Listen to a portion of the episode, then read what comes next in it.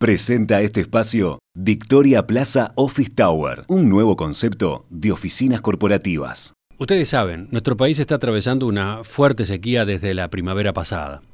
Y eso, sin dudas, tendrá varios impactos sobre la economía y supondrá, en particular, riesgos importantes para la producción agropecuaria.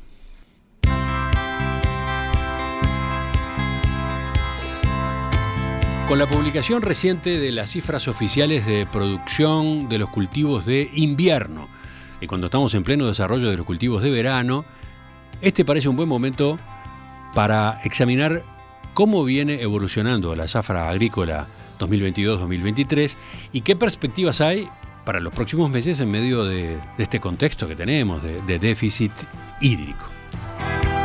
Esa es la propuesta, de eso vamos a conversar, de eso vamos a tener datos y análisis con la economista Delfina Matos de Exante. Delfina, buen día.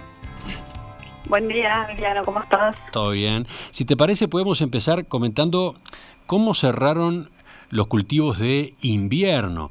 Eh, concretamente, la sequía que comenzó a instalarse sobre el final de 2022, ¿llegó a impactar en aquellos cultivos?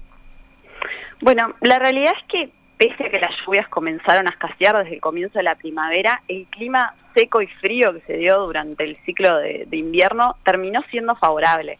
El Ministerio de Ganadería, Agricultura y Pesca publicó a fin de enero los resultados finales de, áreas y rendimientos de los cultivos de invierno y estos mostraron productividades muy buenas en, trigo y cebada, con unos 4.250 kilogramos por hectárea en ambos casos.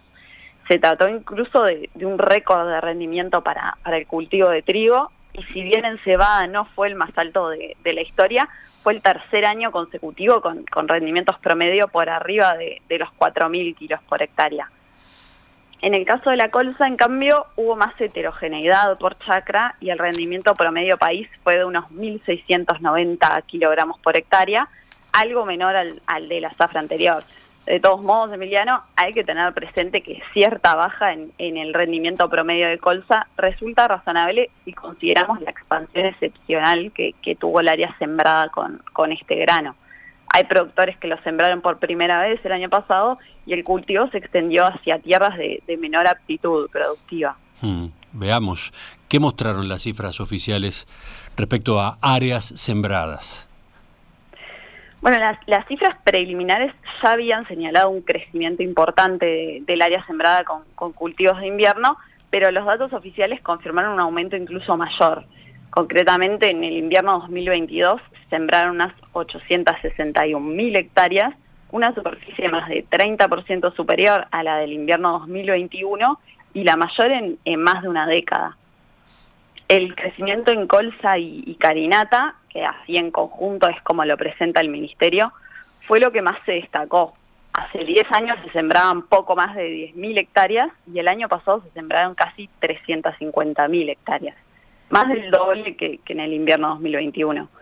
Con estas cifras, la colza no solo se consolidó como un cultivo importante dentro del esquema de rotaciones, sino que se posicionó el año pasado como el principal cultivo de invierno del país. Además, esto no fue a, expensas de una pérdida de, área importante de los otros dos cultivos tradicionales. En trigo, de hecho, se sembró la superficie más alta desde 2015, algo menos de 302.000 hectáreas, lo que supuso un aumento de más de 20% respecto al invierno anterior. Y en cebada se una relativa estabilidad del área sembrada en unas 211.000 hectáreas.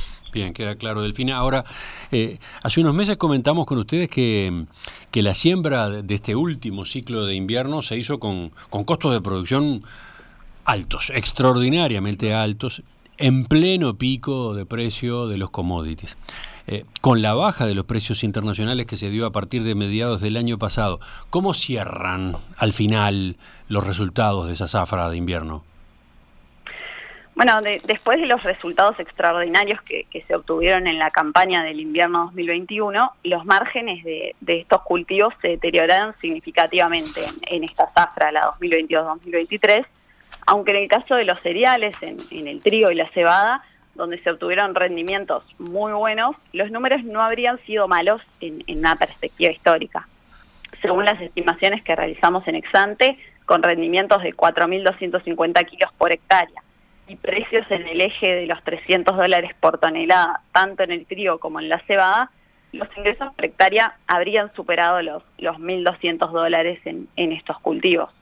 Ahora, al mismo tiempo, como decías, los productores se abastecieron para el invierno pasado cuando los precios de los fertilizantes, agroquímicos y, combustibles se ubicaban en valores pico y nuestras estimaciones apuntan a costos por hectárea en torno a los mil dólares en, en los cultivos de invierno. En ese marco estimamos un margen promedio antes del pago de la renta de la tierra y de costos financieros en el eje de los 200 dólares por hectárea en el trigo y algo arriba de eso en la cebada si bien se trata de una desmejora considerable respecto a, la zafra previa, en ambos casos estamos hablando de cifras que son igualmente buenas en comparación con otros años. Distinto es, el caso de, la colza y, la carinata. ¿Por qué me estás planteando esto último, Delfina? Eh, ¿Cómo cerró la ecuación para, para la colza y para la carinata?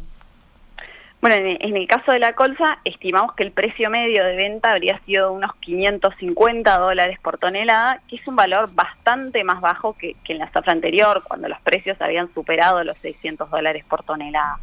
Eso, junto con los menores rendimientos y el encarecimiento fuerte de los costos, determinó un deterioro significativo de los resultados en este cultivo.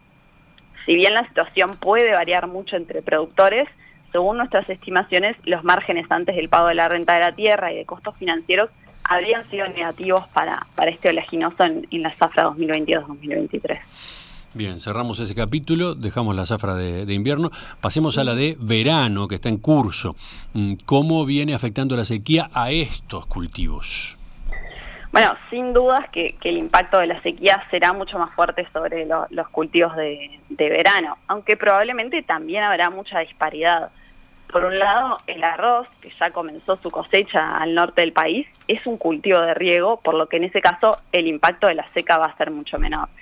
Pero las altas temperaturas y, la falta de lluvias igualmente habrían significado una menor disponibilidad de, agua para riego de, la que se preveía, por lo que podría verse alguna pérdida de, productividad en, la cosecha arrocera. Mientras tanto, en el maíz y la soja los impactos seguramente van a ser relevantes, aunque dependerán de manera crucial del momento en que se sembró y de la zona concreta del país en, que se ubiquen. Por ahora hay mucha disparidad. Hay cultivos que tienen daños irreversibles, otros que siguen en carrera pero están muy afectados y otros donde las lluvias de, de semanas previas llegaron justo a tiempo y tienen por ahora daños menores. Todavía quedan dos meses hasta que arranquen las cosechas y son semanas clave para definir los resultados pérdidas habrá necesariamente, pero la pregunta es de qué magnitud. Para terminar, Delfina, en cuanto a la zafra de soja, ¿cuáles son las estimaciones que manejan ustedes en Exante?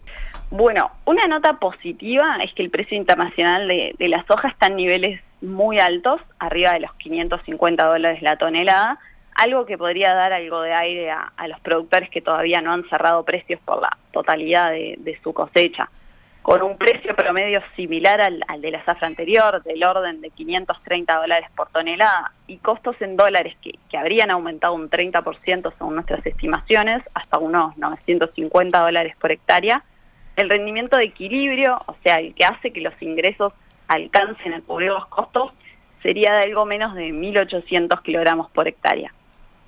Eso es un rendimiento muy alcanzable si lo pensamos en una perspectiva histórica. Es unos mil kilogramos menos que, en el verano 2022. Pero es similar al que se registró en el verano 2021 cuando también hubo sequía. En definitiva, Emiliano, la evolución de, las lluvias en las próximas semanas va a ser clave para definir si los productores de soja registrarán pérdidas, empatarán o si lograrán, aunque sea, una ganancia ajustada este año. El ciclo de invierno no fue malo, como comentaba antes, pero todo hace indicar que vamos a cerrar una campaña agrícola 2022-2023, mirada en su conjunto, en, invierno y verano, bastante pobre en, términos de, resultados económicos, que contrasta con los muy buenos márgenes de, de la zafra anterior, la 2021-2022. En perspectiva, más que un programa, más que una radio.